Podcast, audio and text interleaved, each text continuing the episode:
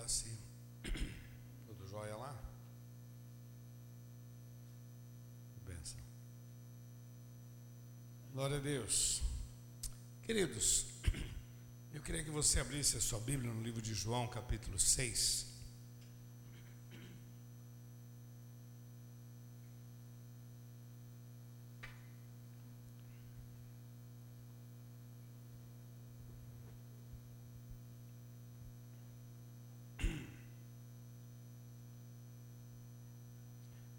Verso 66. 6, 66. Desde então, muitos dos seus discípulos tornaram para trás e já não davam mais com ele. Então disse Jesus aos doze: Quereis vós também retirar-vos? Você quer ir embora? Respondeu-lhe, pois, Simão Pedro: Senhor, para quem iremos nós? Tu tens as palavras de vida eterna. E nós temos crido e conhecido que tu és o Cristo, o Filho do Deus vivo. Amém? Vamos orar? Senhor, é com muito temor e tremor que nós estamos diante da tua palavra. Eu peço graça, Senhor, unção Senhor, sei com os meus lábios, minha mente, consagra, perdoa os meus pecados, ó Deus, eu quero ser um instrumento de vida para as nossas vidas, ó Pai. Nós precisamos de Ti, livra-nos do mal, Senhor. Meu Deus, que a Tua palavra possa enriquecer a nossa mente e coração e possamos sair daqui, ó Pai, fortalecidos e abençoados, em nome de Jesus. Nós te amamos. Usa minha vida, abre mente, o coração, ó Pai, para que as vidas possam receber aquilo que tu tens, em nome de Jesus. Amém, Senhor. Amém. Glória a Deus, estamos no culto de vida. Esse é o nosso tema, esse é o nosso assunto, culto de vida vitoriosa. Eu fiz algumas anotações aqui, mas uma das primeiras que eu quero colocar é que as vitórias estão muito ligadas a quem nos inspira. É muito legal esse texto, porque esse texto fala de discípulos. Fala que Jesus estava cercado por muitos discípulos, mas ele tinha doze, mas tinha muitos discípulos que o seguiam. Mas você sabe, tem muita gente seguindo, mas nem todo mundo estava realmente aliançado. Os doze eram aqueles que Jesus tinha escolhido mas os outros estavam ali com Jesus. E Jesus estava fazendo milagres. Algumas motivações que a gente poderia colocar. Eles seguiam a Jesus porque Jesus fazia milagres. E quem não gosta de milagres? Não é? Quem não gosta? É tão bom servir a um Deus milagreiro. Não é? Quantos milagres? E uma das coisas que a gente tem que aprender, meu irmão, que o milagre não identifica Deus. Ah, mas um milagre, milagre. Não, milagre é milagre. Milagre, irmão, Deus, Deus responde. Você vai em tantos lugares, vê tantos milagres. E muitos milagres estão associados à misericórdia de Deus. Você sabe que o nome de Jesus tem poder por si só. O nome tem poder, ele é o Senhor. Então, independente, eh, você pode ler depois Mateus capítulo 7, que muitos, é, lá está Senhor, em teu nome nós fizemos muitos milagres. Em teu nome nós profetizamos, em teu nome nós fizemos muitas coisas. E, então lhes direi abertamente: Não vos conheço, apartai-vos de mim, malditos, para o fogo eterno. Poxa vida, as pessoas estão dizendo: Em teu nome nós fizemos milagres. Então, o milagre em si, ele, ele é milagre, que bom. Quem não gosta de milagre? Eu também gosto, né? Mas esses discípulos, muitos deles seguiam a Jesus mais por aquilo que ele fazia do que por aquilo que ele era. Ele faz milagres. Agora, quem ele é? Ele é Jesus. Ele faz milagres. Outra coisa que eu estava pensando é que eles seguiam a Jesus porque Jesus era, naquele momento, ele era um revolucionário camarada tinha uma posição e eles acreditavam. Ele, esse camarada, se a gente apoiá-lo, ele vai ser o nosso rei. Até porque já tinha a história que quando ele nasceu era rei dos judeus. Então nós, nós vamos apoiá-lo e ele, politicamente, ele vai ser resposta. Você lembra que quando Jesus entrou na entrada triunfal, eles gritaram: Hosana, Hosana, bendito que vem em nome do Senhor. Como Jesus não tomou nenhuma atitude naquele momento, houve uma inversão. Não, esse camarada, a gente está pensando que ele é o nosso rei, mas ele não é o nosso rei. E nessa inversão, houve toda uma revolta e vão crucificá-lo, tira ele, porque ele não é o nosso rei. E é outro aspecto que eu acho interessante, é que Jesus, ele, ele chamava atenção pela sua ousadia. Jesus é maravilhoso, ele, ele tem uma coragem, ele fala com os fariseus, ele tem assim uma ousadia. Então, essas, essas questões faziam com que muitas pessoas seguissem a Jesus. Mas nesse texto aqui que nós estamos lendo, Jesus, ele começa a falar umas palavras que eram umas palavras meio estranhas. Ele começou a dizer: Quem não comer da minha carne, quem não beber do meu sangue, Aí o pessoal mas esse cara está ficando louco. Comer da carne, beber do sangue. Sabe, esse camarada ele deve estar tá meio lunático. Será que ele vai, ele vai ter que eh, servir um pedaço da perna dele, da coxa dele? Como é que é esse negócio? E, e essa mensagem de Jesus começou a não ter sabor. Não era a resposta que eles queriam. Eles queriam milagres, eles queriam coisas boas, eles queriam um Jesus positivo, eles queriam um Jesus que, que, que faz milagres, que, que tem ousadia, que enfrenta. Mas esse Jesus que começa a falar de maneira um pouco mais agressiva, e ele começa a dizer: quem não comer da minha carne, quem não beber, eu sou o pão vivo que desceu do céu. Eu acho interessante o versículo 57, ele diz assim: assim como o Pai vive que vive me enviou, e eu vivo pelo Pai, assim quem de mim se alimenta também viverá por mim. Então veja bem, meu irmão, é, esses homens começaram a ouvir uma mensagem que não batia muito com aquilo que eles queriam. Olha o versículo 60. Muitos, pois, dos seus discípulos, ouvindo isto, disseram: Duro é este discurso, quem o pode ouvir? Não é bem isso que eu quero ouvir. Então, diz o texto que alguns deles começaram a dizer: Olha, vamos embora, vamos embora, vamos embora, vamos embora. Esse cara está maluco, esse camarada não é o que eu quero, e vamos embora, vamos embora. Você sabe que isso continua acontecendo nos nossos dias?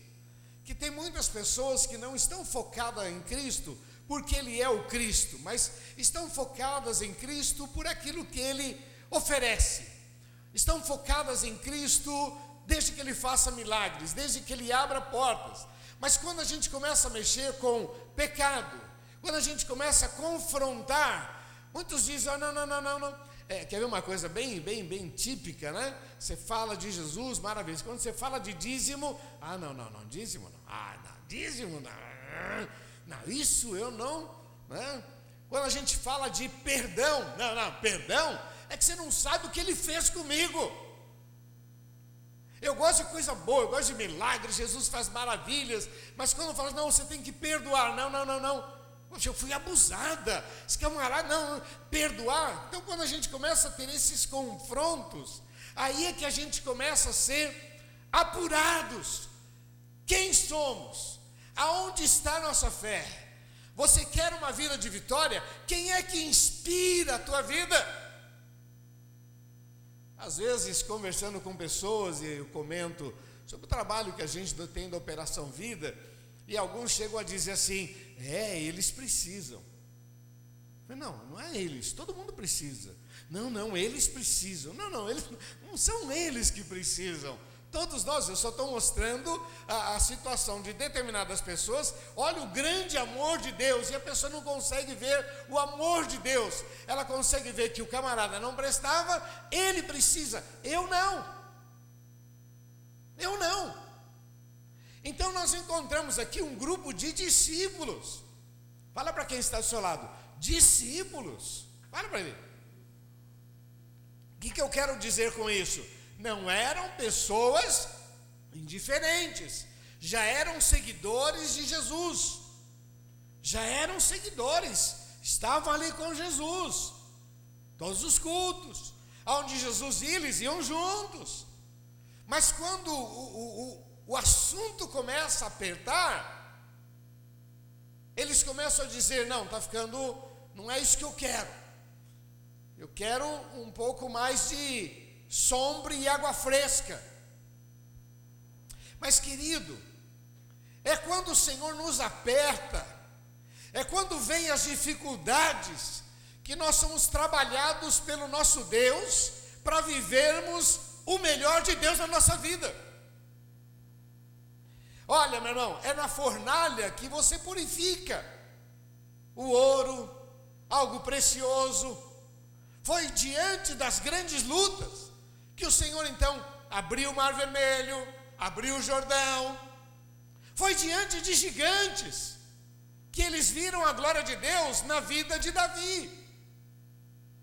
Aquilo que a gente olha e a gente então diz, não, muito pesado, é difícil, nós estamos impedindo a gente mesmo de viver o melhor de Deus na nossa vida.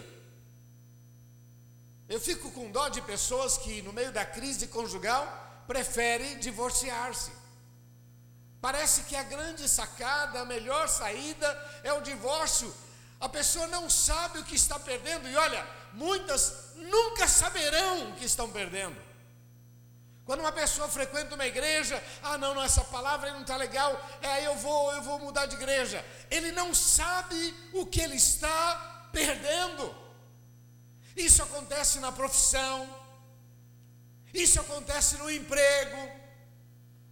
Porque lá no emprego ficam pegando meu pé. Porque lá no emprego ficam. Meu irmão, enfrenta, ora, peça a Deus graça, sabedoria, porque o mínimo que você vai aprender ali é ter experiência, e você vai enfrentar, e você vai vencer, e você vai ter história para contar. Essa sua história vai abençoar os seus filhos, vai abençoar os seus netos, vai abençoar terceiros. Como é que você diz para uma pessoa: ah, está em crise? Ah, sai do emprego. Está em crise? Muda de mulher. Está em crise? Recua. Eu vou falar porque tem um moço que não está mais na nossa igreja, mas ele começou a fazer uma faculdade. Depois ele se cansou com aquela faculdade e viu que não era o que ele queria, ele foi fazer a segunda faculdade. E depois viu que também não era aquilo que ele queria, foi fazer a terceira faculdade. E depois ele descobriu que não era aquilo que ele queria, fazer a quarta faculdade. Meu irmão, ele entrou em sete faculdades e não terminou nenhuma. Se ele tivesse terminado uma pelo menos, uma, uma, uma, uma pelo menos, uma. Mas o tempo passou e ele não chegou em lugar nenhum. Quando esse povo aqui começou a ouvir a mensagem de Jesus, não, não é muito pesado, isso é difícil, não gostei, não bate com o que eu gosto, não bate com a minha, não bate com aquilo que eu, eu esperava dele. Porque na verdade as pessoas esperam dirigir a Deus. Hoje eu estava em São Paulo e pensando nesses cientistas, e pensando, meu Deus, como é que pode um cientista se dizer ateu? Como é que pode? Aquele, aquele médico já falecido, doutor Enéas, né? Ele tem algumas, algumas gravações na internet que é fantástico. Porque ele fala da existência de Deus, e ele fala como, como perito, falando com os médicos, e ele dando aula, e ele fala, ele fala, olha, é impossível a gente não dizer que Deus existe. Ele vai mostrando e, e explicando, meu irmão, como é que pode? Mas nós temos uma certa tendência de querer dirigir e quando as coisas não saem do nosso jeito, a gente prefere desistir. Deus responde a minha oração, desde que seja dessa e dessa maneira. Quando eu converso com os adolescentes, e a gente fala sobre oração, eu digo para eles: quando você estiver gostando de alguém, ora, peça a Deus graça. A oração não é para induzir a Deus, Deus, eu gosto dela, só tem que concordar comigo. Não, não. Quem vai escolher é você. Amém? Quem vai escolher é você. Se escolheu bem, graças a Deus. Escolheu mal, problema seu. Vai descascar o abacaxi, vai clamar misericórdia, vai enfrentar. Mas a gente ora, Deus, o que é que eu não estou vendo? O que é que eu não estou percebendo? Traz à tona, antes de tomar aquela atitude, quer namorar comigo? Ora, Deus traz à tona e você vai descobrir algumas coisas que dá para consertar antes de namorar. Depois você continua orando e você vai consertar antes de ficar noivo. E você continua orando e você vai consertar antes de casar. E quando você casa, você vai resolver os problemas do casamento. O problema é que não resolveu coisas antes do namoro, não resolveu antes do noivado, não resolveu antes de casar e levou todo aquele lixo para dentro do casamento. Aí, quando chega lá, começa a ter os seus problemas, mas podia ter resolvido antes. Mas não, a gente tem uma certa tendência de querer dirigir a Deus. A gente coloca a nossa vontade e pede para Deus abençoar. Você conhece alguém assim não? Que estabelece a sua própria vontade. Ai, se Deus não abrir aquela porta de emprego. Deus, se o senhor não abrir, fica de mal, hein? Vê se o senhor, meu Deus, o senhor tem que abrir, essa, essa porta tem que ser aberta. Por quê? Por quê? Então, este grupo de homens que a gente chama aqui, está escrito, discípulos. Eu até fiz uma seleção de discípulos aqui. Eu coloquei assim, para mim, pra, só para brincar um pouco, né? Discípulos oportunistas. São aqueles que vão na onda, que é o caso desses daqui, né? Só estão na onda. Enquanto a onda está boa, estamos juntos. São discípulos oportunistas. Discípulos sombra e água fresca. Lembra daqueles que disseram para Jesus: Jesus, deixa eu te seguir, eu quero andar. Jesus disse: Olha, o filho do homem não tem onde reclinar. Aquela, vocês estão pensando em sombra e água fresca, muda de Senhor. Um outro discípulo que eu coloquei é discípulo dependo do papai. São aqueles que disseram é, é, lá em Lucas capítulo 9, né? Senhor, me, me permita primeiro despedir dos meus pais. Sabe, Jesus disse, oh, queridão, cresce, vai, cresce, cresce, cresce. Deixa os mortos enterrar os seus mortos. Quer ver outro discípulo que eu coloquei? É, discípulo melancólico. Amém? Deixa eu dar tchau primeiro. É que nem o pessoal quando vai, não sei se você sabe, a gente tem lá a Operação Vida, né? A Caremes. E é uma coisa muito natural. O camarada, quando ele vai para Caremes, ele passa num bar e toma a última. Muitos deles, quando vão, vão melado. Ele quer libertação, mas deixa eu dar um tchauzinho aqui para. Eu nunca mais vou beber você. Sabe? Eu vou sentir muita saudade de você. Ele tem que dar o último, né? Se é baseado, tem que dar o último baseado. Se é a última esse é um tipo de, de discípulo melancólico. Lá em Marcos, em Lucas capítulo 9 também, né? Senhor, deixa eu dar tchau para minha família, deixa eu... Tem um texto que eu acho muito legal lá em 1 Pedro, 1 Reis, capítulo 19, que quando Elias vem voltando depois da experiência dele lá na caverna, tal, ele vem voltando, e ele então chama Eliseu, diz o texto que ele lança a capa sobre Eliseu e disse: Eliseu, vem comigo. E Eliseu disse assim: Você me dá um tempinho só, eu já venho já. Eliseu foi lá e ele pegou a carroça dele e ele fez uma fogueira. E ele pegou os bois que ele tinha e ele fez um churrasco. Sabe o que ele estava dizendo? Aqui eu não volto mais. Aqui eu não volto mais. Mas tem gente que não. Ah, Uma vez um rapaz chegou para mim, todo chateado. Não está mais na nossa igreja, graças a Deus. Sem vergonha, casado.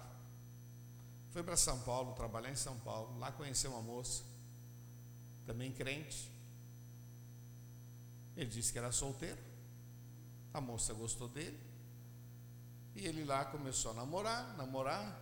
Aí a moça pressionou para ficar noiva. E o sem vergonha ainda foi na casa e pediu ela em noivado. Na esperança de sair desse embrólio. E aí veio falar comigo. E ele não queria machucar nem a daqui e nem a de lá. Foi até safado mesmo, né? Cara sem vergonha, cretino. Teve que enfrentar. Que enfrentar. Olha, meu irmão, se você pensava que não tinha esse tipo de gente na igreja, tem. Aonde tem gente, tem problema. Amém? Amém? Aonde tem gente, tem problema. Tá bom? A pessoa que está do seu lado é uma benção, mas pode ser um grande problema também. Então, aonde tem gente, tem. Aí eu vou para essa igreja, essa igreja é perfeita. O dia que você entrou nela, estragou. Não tem igreja perfeita, amém? Eu vou para essa, essa igreja perfeita, agora eu vou para essa, igreja perfeita. Quando você entrou, estragou. Quer ver um outro, um outro discípulo que eu anotei aqui? Discípulo agente secreto. Está lá em Marcos, capítulo 14, verso 54, que diz assim: E Pedro seguia Jesus de longe. Quando Jesus foi preso, ele ficou com medo, então ele ia de longe. Tem gente que segue. E o pior é o próximo. Discípulo Zen. Fala para quem está, discípulo Zen. Fala Esse discípulo Zen, depois você pode ler, está em Marcos 14, 51. Olha, olha a situação do cara. O camarada Jesus foi preso, ele decidiu seguir Jesus de longe, porém com um lençol, e por baixo ele estava nu. Depois arrancaram o lençol dele e saiu correndo, estava nu. Mas era discípulo. Sabe qual é o nome dele? João Marcos. O autor do livro de Marcos. Fala para quem está ao seu lado, tem louco para tudo. Tem louco para tudo. O que eu quero que você entenda, meu irmão, baseado em tudo isso, é que esses discípulos que estavam é, sentindo que a mensagem era muito pesada, é porque esses homens estavam muito mais focados no que Jesus fazia, na situação política, e muito mais na expectativa: o que, que a gente vai ganhar, como é que vai ser esse negócio. E de repente a mensagem mudou. Jesus começa a falar de coisas mais profundas, mais sérias. Ele começa a falar de alimento, de comer dele, de ser dele, de pertencer a ele, de estar aliançado com ele. E diz o texto que eles começaram a ouvir, disseram: duro é esse discurso, quem poderá ouvi-lo? E o texto diz que eles começam a se dispersar, né? eu vou embora, eu vou embora, eu vou embora, eu vou embora. Alguns acreditam que eram por volta de 70 homens. Não, eu vou embora, vou embora, vou embora, vou embora. Aí vem um, um momento assim mais duro, meu irmão. É quando Jesus olha para os doze e diz: Vocês querem ir embora também? Fala para quem está do seu lado, antes só do que mal acompanhado. Fala para ele. Esse, esse é um dito popular. Mas eu vejo esse dito nesse momento, em que Jesus disse: Olha, eu não quero que você me siga, porque eu sou bonzinho, eu não quero que você me siga por aquilo que eu ofereço, eu não quero que você me siga. Olha, se vocês quiserem ir embora, pode ir. Eu acho aqui, meu irmão, um negócio muito profundo. Porque muitas vezes a gente fica, irmão, fica, fica, fica na igreja, irmão. Irmão, não se afasta da igreja, não. A gente faz isso porque a gente ama. A gente quer ver as pessoas sendo abençoadas. Agora há pouco está falando do retiro. Vai no retiro, vai no retiro, vai ser uma bênção para você. Olha, vai ser muito bom. Depois vai ter o dia de casais, vai ser uma bênção para você. Aproveite todos esses momentos. Você vai ter fotos, você vai ter história para contar, você vai conhecer gente, vai se relacionar. Vamos lá, vamos lá. Mas há um momento em que a gente diz: olha, acabou. Quem fez inscrição fez, quem não fez, não fez. Porque até para andar com Deus existe limite. Não dá para a gente viver com o Senhor só por aquilo que Ele oferece. Ah, hoje o culto não foi legal, hoje a palavra não foi legal. Mas, meu irmão, quem disse que as coisas foram feitas para agradar você?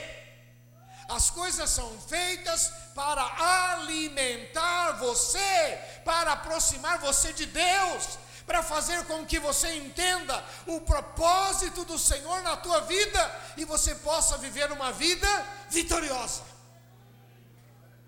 Esse é o propósito. Então, quando Jesus disse: Quereis vós também ir, Jesus estava sendo aqui, meu irmão, acho que um pouco é, bem duro. Vocês querem ir embora? Quer ir embora? Quer ir embora? Pode ir embora. Como se Jesus dissesse, não está eu que estou falando, como se Jesus dissesse: se vocês forem embora, eu escolho outros doze. Aqueles que foram não sabem o que perderam. Mas a resposta de Pedro é fantástica. Pedro diz aqui no versículo 67: Então disse Jesus aos doze: Quereis, quereis também vós retirar-vos? Respondendo Simão Pedro: Para quem iremos nós? Só tu tens palavras de vida eterna, e nós temos crido e conhecido que tu és o Cristo, o Filho do Deus vivo. Capítulo 6, versos 67, 68 e 69. Jesus disse: Vocês querem ir embora? Pedro disse: Senhor, para quem? Não é para onde, para quem? Para quem nós iremos? Se tu tens palavras de vida eterna. Pedro e os doze tinham entendido, e Pedro toma a frente e diz: Senhor, a gente entendeu que não é comer a carne, que não é beber sangue, mas a gente está entendendo que a Sua palavra é uma palavra de mudança, de transformação. Senhor, para quem? Aonde a gente vai ser corrigido? Aonde a gente vai ser instruído? Aonde a gente vai ser dirigido? E aí, meu irmão, eu quero destacar três coisas para mim muito importantes. Primeiro delas, Pedro estava focado em Cristo. Vamos falar juntos? Pedro estava. Se você quer ver grandes coisas na tua vida, meu irmão, não é segundo a tua vontade, mas é segundo o propósito de Deus para a tua vida. Receba a palavra, alimente a tua alma, receba a palavra, santifique a tua vida, muda de atitude, acerte a tua vida com Deus. Domingo eu preguei sobre isso. Examine-se, pois o homem. Examine-se, pense, santifica. Está escrito, meu irmão: se, se quiseres e ouvirdes, comereis o melhor desta terra. Santificai-vos, porque amanhã o Senhor fará maravilhas no meio de vós. Pedro está dizendo, Senhor, nós estamos focados.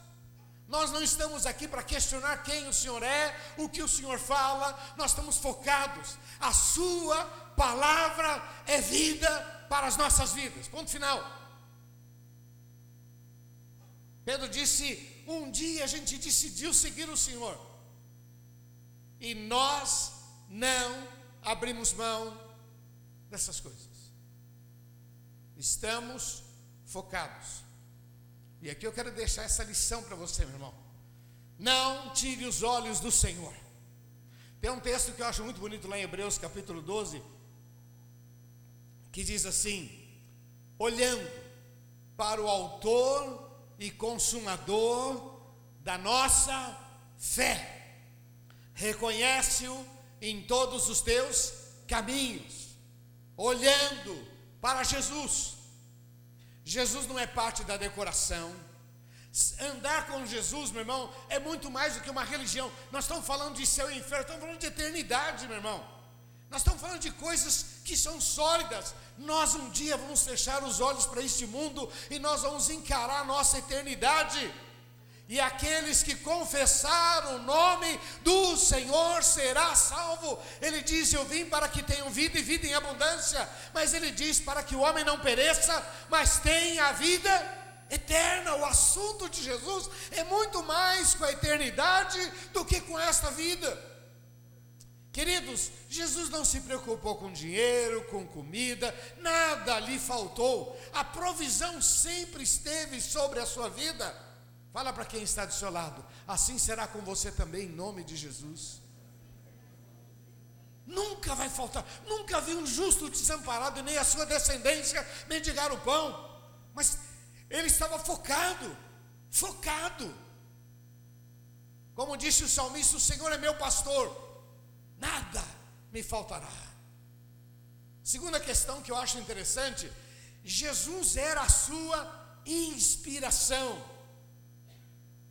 Uma expressão muito comum hoje, ele era o seu mentor. Não só focado, como alimentado. O princípio é: no meu lugar, o que Jesus faria? Esse é o princípio. Está trabalhando. Surgiu lá uma situação que pode mexer com a tua honra, pode colocar você fora do emprego. A pergunta é: o que Jesus faria? Talvez você diga, eu não sei o que Jesus faria. Então vou mudar a pergunta o que Jesus não faria. Que às vezes a gente fica assim, eu não sei o que Jesus faria. Então você pode inverter. O que Jesus não faria? Quais são as opções? Jesus pegaria esse caminho? Não, não, esse caminho Jesus não pegaria, não. E esse aqui ele pegaria? Não, não, esse caminho não. E esse aqui, ah, esse aqui eu não sei, vou pensar. Eu vou, eu vou. O que Jesus faria? Então Pedro está dizendo, Senhor, somente tu tens palavras. A tua palavra é vida, a tua palavra é alimento, a tua palavra, ela, ela vai me mentoreando, a tua palavra vai dirigindo a minha mente, o meu coração, os meus sentimentos. Você sabe que naquele tempo era comum os, os professores, mas eram, eram muitos mestres, né? Então eles tinham muito esse hábito, o mestre, quando ia ensinar o discípulo, primeiro ele fazia e o discípulo via. Segundo, ele fazia e o discípulo fazia junto. Terceiro, o discípulo fazia e o mestre ficava olhando. Amém? Quando você vai ler na palavra, você vê Jesus atuando desse jeito. Jesus fazendo e os discípulos aprendendo. É Jesus curando, é Jesus libertando, é Jesus multiplicando os pães. É, então, é Jesus fazendo. Depois Jesus diz: Vamos fazer junto. E aí Jesus multiplica os pães, mas dá a cesta, eles começam a distribuir o pão. No início multiplicou nas mãos de Jesus, mas depois multiplicou nas mãos dos discípulos. Depois, Jesus disse: Vá, de dois em dois, cure as pessoas, expulse demônios, limpe os leprosos. De graça vocês receberam de graça vocês vão, não, eu vou ficar aqui esperando. E eles foram e voltaram. Era assim que era a ação de um mestre. E foi assim que Jesus atuou sobre eles. Meu irmão, a gente pensar que o Senhor vai nos carregar o tempo todo no colo, e que o tempo todo Ele vai fazer um milagre, e que o tempo todo, não, meu irmão, vai chegar o um momento que Ele diz: faça você, e o milagre vai começar a acontecer na tua mão. Você não gostou, né? Mas quando a gente lê a Bíblia, houve momentos que o Senhor fez, mas houve momentos que depois os discípulos fizeram. Paulo nem conheceu Jesus direito, encontro, fez tantos milagres. Por isso que a resposta de Pedro é muito forte. Para quem iremos nós? Tu tens palavras que transformam. Tu tens palavras que dá luz para a nossa vida. Tu tens palavras que solucionam os nossos problemas. Tu tens palavras que nos capacitam, que nos fortalecem. Por que nós vamos deixar o Senhor? Se andar com o Senhor, a gente está andando com o próprio milagre, com o Senhor do Senhor. Ele diz no final: Tu és o Cristo, o Filho do Deus vivo. Meu Deus, o Senhor mudou a nossa história. E a terceira questão que eu acho fundamental, meu irmão. Deixa eu ver o horário aqui. A terceira questão que eu acho fundamental, quando ele diz: ainda vamos viver coisas novas com o Senhor. Tu tens palavras de vida eterna. Por que, que eu vou deixar de andar com o Senhor, se eu creio que ainda vou viver coisas maiores? Primeiro, Pedro estava focado. Vamos falar juntos? Pedro estava focado. Segundo, Jesus era a sua inspiração. Vamos falar juntos? Jesus era a sua inspiração, sua, seu mentor. Sua cabeça está focado nele. Mas a terceira questão é essa certeza que vamos viver coisas novas. Querido, veja bem, Deus tem feito maravilhas na tua vida? Pois amanhã vai ser coisa nova. E depois de amanhã vai ser coisa nova. E se você ficar focado Olha, serão coisas que você nunca viu, nunca imaginou, porque o texto diz: nem olhos viram, nem ouvidos ouviram, nem jamais subiu ao coração humano, é o que Deus tem preparado para aqueles que o amam. Então dá para você entender, meu irmão, que é, é, se você tem vivido milagres, olha, eu já vivi muitos milagres, mas eu também já vivi muitos outros milagres, e também já vivi muitos outros milagres, e meu irmão, eu creio que nós vamos viver ainda milagres maiores, louvado seja o nome do Senhor.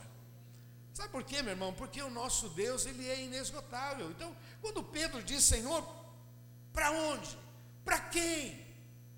Por que que eu vou deixar? Por que que eu vou me afastar? Por que que eu vou seguir um caminho? Porque os outros, os outros se afastaram.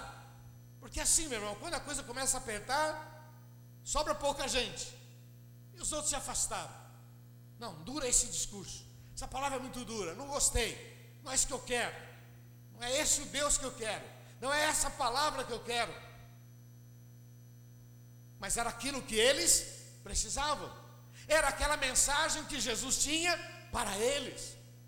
E Pedro, em nome dos doze, disseram: Nós estamos focados no Senhor. O Senhor é a nossa inspiração e nós acreditamos que se nós ficarmos com o Senhor, nós ainda vamos viver coisas maiores. Você toma posse, meu irmão? Toma posse. Coisas maiores.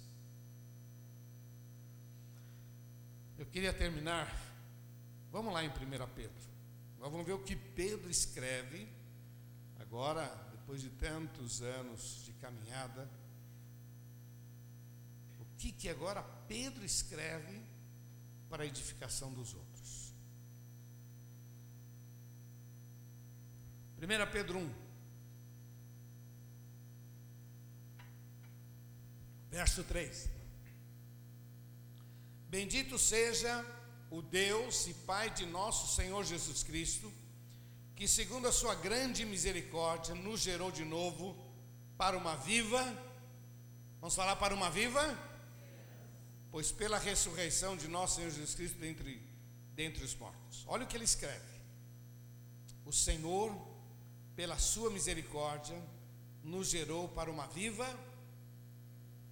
Vamos falar juntos? Viva. Não uma esperança morta. É algo novo. Olha o que ele diz no versículo 13: Portanto, cingindo os lombos do vosso entendimento, sede, sede o quê? sóbrios, esperai inteiramente na graça que se vos ofereceu na revelação de Jesus Cristo. Como filhos obedientes, não vos conformando com as vontades que antes havia na vossa ignorância, mas como é santo aquele que vos chamou, sede vós também santos em toda a vossa maneira. Portanto, está escrito: sede santos, porque eu sou santo. Olha o versículo 13 Portanto, cingindo os lombos do vosso entendimento, sede sóbrios e esperai inteiramente na graça que se vos ofereceu na revelação de Jesus Cristo. Isso é muito profundo.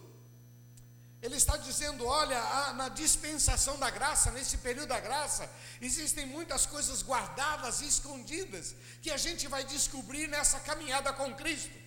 Ele sempre tem coisas novas, ele sempre espere na graça de Deus, espere no favor de Deus, espere nele. Não se corrompa, não se perca. Você foi salvo e transformado para viver o melhor de Deus. Sede santos, porque eu sou santo, assim diz o Senhor. Mas olha aqui no capítulo 2, verso 9: Mas vós sois a geração eleita, o sacerdócio, a nação, o povo adquirido, para que anuncieis as virtudes daquele que vos chamou das trevas para a sua, vós que em outros tempos, tempos não eram povo, mas agora sois povo de Deus, que não tinhas alcançado a misericórdia, mas agora alcançastes. Você imagina, meu irmão, se Pedro tivesse ido na onda daqueles camaradas? Ah, eu vou me afastar também. Eu acho que Jesus não é nada daquilo. Não é bem isso que eu quero. Meu irmão, nós não estaríamos lendo isso hoje, mas o fato dele ficar firme com o Senhor, amando ao Senhor, passando por dificuldades. Meu irmão, Pedro, Pedro foi muito corajoso, a despeito do seu temperamento, mas ele permaneceu firme, firme, firme. Até depois, quando Jesus ressuscitou e o questiona, Pedro, você me ama? Ele tinha negado três vezes Jesus. Foi um momento assim de, de, O cara tonto. Jesus avisou que ia acontecer e ele achou que não ia. Ele achou que ele era o máximo. E aí ele passa por esse constrangimento. Jesus pergunta três vezes: Pedro, tu me amas? Pedro, tu me amas? Pedro, tu me amas? Meu, que vergonha, que vergonha, Jesus, tu sabes todas as coisas. Pois é, meu irmão, Pedro passa a viver vitórias, milagres. Mas qual foi o segredo de Pedro? Estava focado, Jesus era a sua inspiração e ele acreditava que Jesus tinha coisas novas para ele. Alô, deu para entender? Ele estava focado, Jesus era a sua inspiração e ele acreditava que Jesus tinha coisas novas para ele. Deu, deu para entender? Deu para perceber? Está fechado? Olha o que esse homem escreve. Ele tem uma revelação e diz: Vós sois geração, povo. Ele está dizendo: Vocês não sabem quem vocês são. Vocês não têm ideia do poder que foi investido sobre as suas. Deus nos gerou para uma nova esperança. Deus nos gerou para uma nova esperança. Vamos falar juntos? Deus nos gerou para uma nova esperança. Outra vez, Deus nos gerou para uma nova esperança.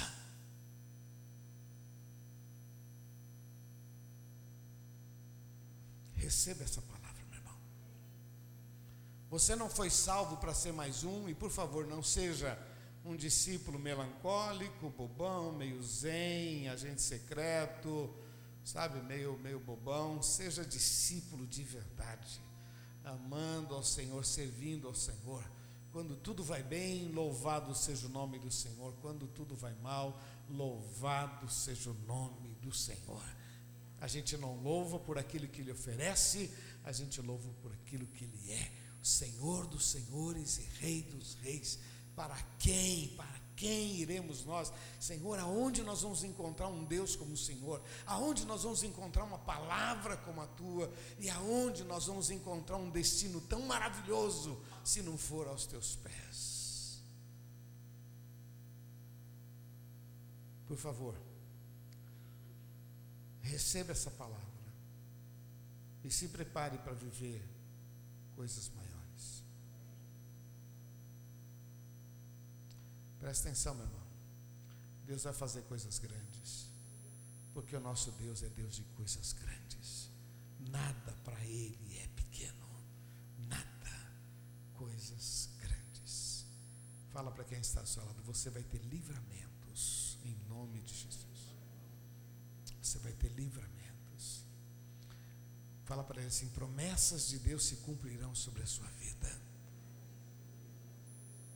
Fala assim: portas se abrirão e portas se fecharão para que o nome dele seja exaltado sobre a tua vida. Você pode falar para ele assim: a sua família será abençoada. A geração dos justos será abençoada, diz a palavra. Queridos, eu vou parar aqui, porque, meu, é tantos versículos lindos que ele escreve aqui na, na, na Quer ver mais um, só para terminar aqui, que eu acho muito lindo, capítulo 1 Pedro 5, verso 6. 1 Pedro 5, 6. Depois a gente vai parar aqui, porque tem muita coisa linda. Mas eu acho que esse aqui vale a pena. 6, 7, 8, 9 e 10. Vamos lá. Humilhai-vos, pois, debaixo da potente mão de Deus, para que a seu tempo meu irmão, vamos lembrar, foi Pedro, lembra Pedro, Pedro lá que falou, Senhor, para onde a gente vai? Não, não, não, a gente vai continuar com o Senhor. Ainda que a sua palavra, esse Pedro que não abriu mão do Senhor, ele é inspirado e ele traz essa revelação. Humilhai-vos, pois, debaixo da potente mão de Deus, para que ele a seu tempo vos lançando sobre ele toda a vossa ansiedade, porque ele, novamente, lançando sobre ele toda a vossa, porque ele tem cuidado de vós. Vamos falar juntos? Porque ele tem cuidado de vós. Talvez você não perceba, mas a mão de Deus está sobre a tua vida. Talvez você não perceba, mas o Senhor cuida da por isso que é importante reconhecer, perceber, Jesus, abre os meus olhos que eu quero ver. O que o Senhor está fazendo na minha vida? Porque o Senhor não para. Ele nem descansa. Ele não é que nem a gente, ele não dorme. Verso 8: Sede sóbrios, vigiai, porque o diabo, vosso adversário, anda em derredor, bramando como leão, buscando a quem possa tragar. Ao qual resisti firmes na fé sabendo que as mesmas aflições cumprem entre os vossos irmãos no mundo. Ele está dizendo: olha, cuidado, o mundo jaz no maligno, né? e o diabo anda em vosso derredor, bramando como um leão bramando como um leão, fazendo barulho. Né? O barulho do leão assusta mais do que a sua, a sua agressividade. Tem muitas. A presa, ela quando ouve o barulho, ela corre, corre, corre, corre, corre, até cansar. E aí o leão vem. Então, para, não corre não Resisti ao diabo e ele fugirá de vós. O verso 10. E o Deus de toda graça, que em Cristo Jesus vos chamou à sua eterna glória, depois de haver despadecido por um pouco, ele mesmo vos aperfeiçoará, ele mesmo vos confirmará, ele mesmo vos fortificará, ele mesmo vos fortalecerá.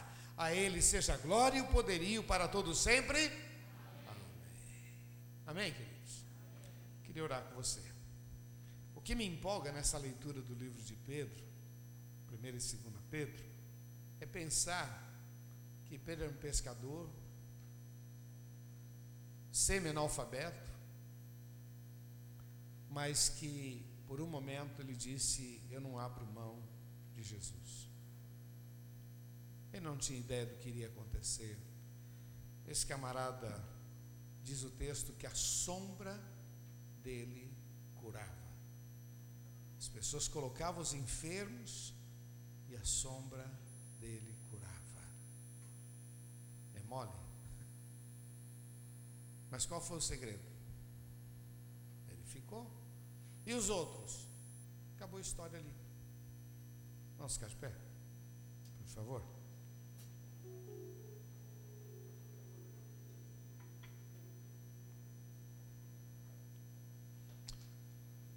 Por que, que eu trouxe essa palavra?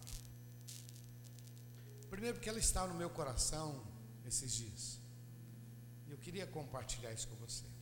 Segundo, porque eu queria estimular você a não abrir mão da sua fé. É fácil seguir a Jesus quando tudo dá certo. Agora continuar com Jesus quando tudo quando tudo dá errado.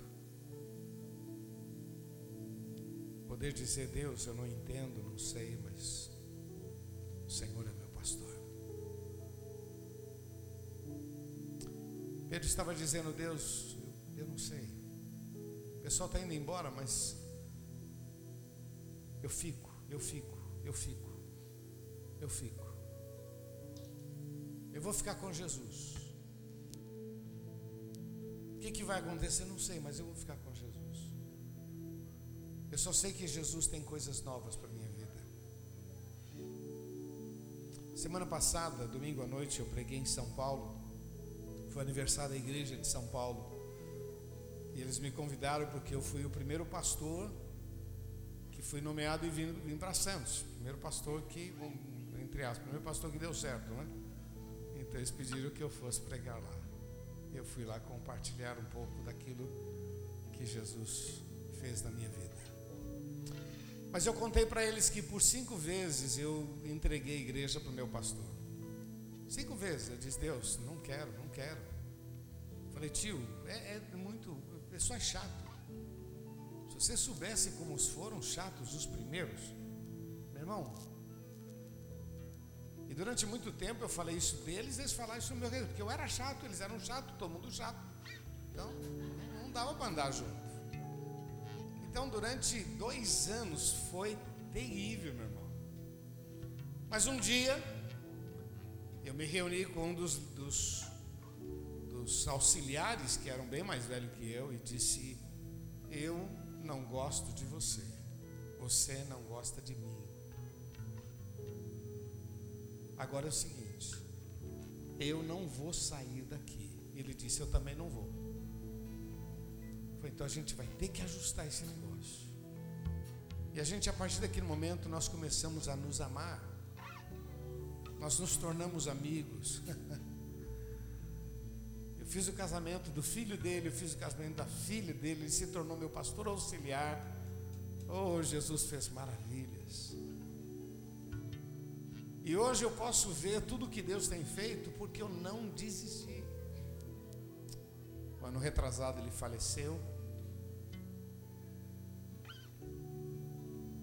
Meus filhos o chamam de vô até hoje.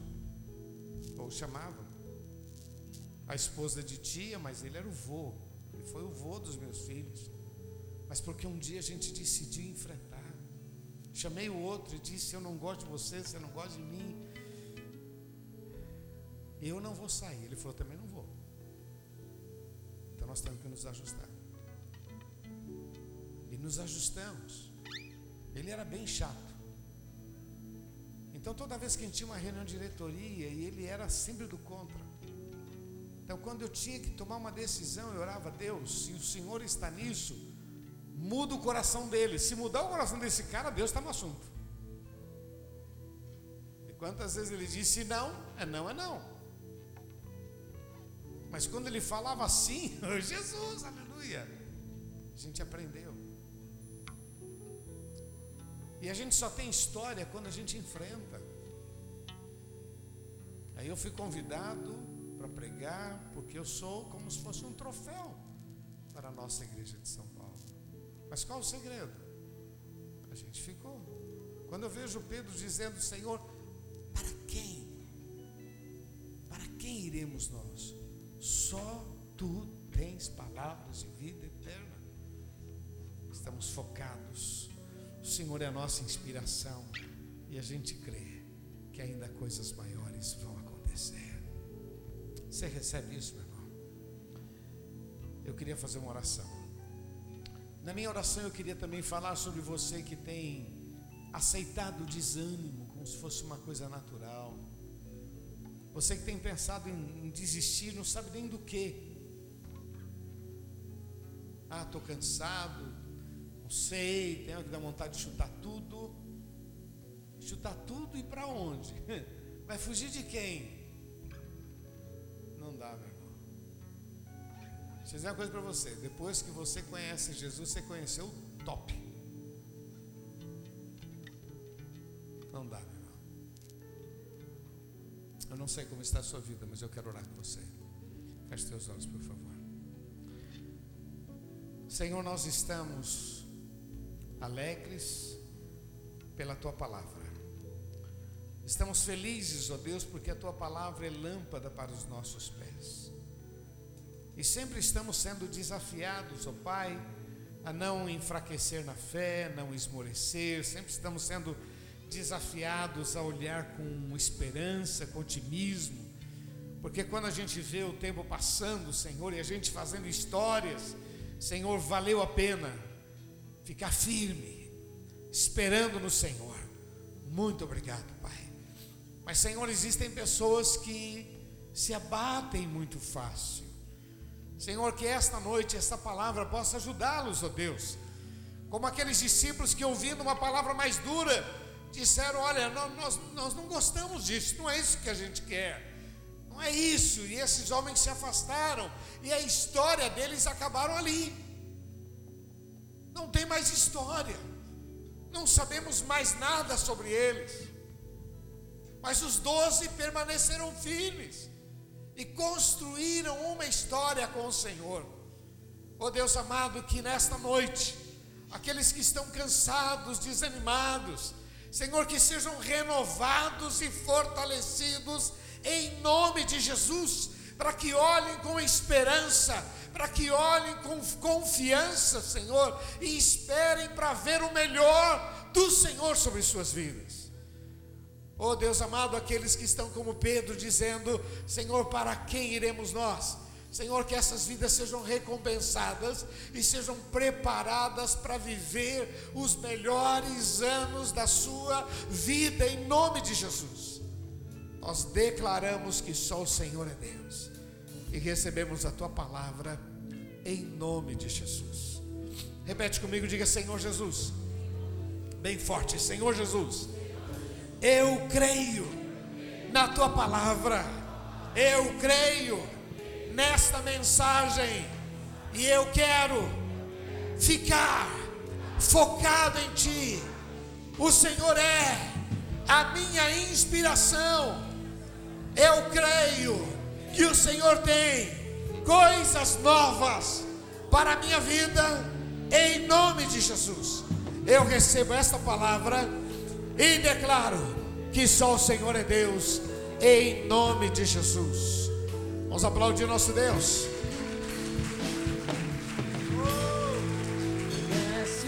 Oh, santo é teu nome, Jesus. Vamos aplaudir nosso Deus. Vamos celebrar. Oh, Deus. Te adoramos, te adoramos, te exaltamos. Aleluia.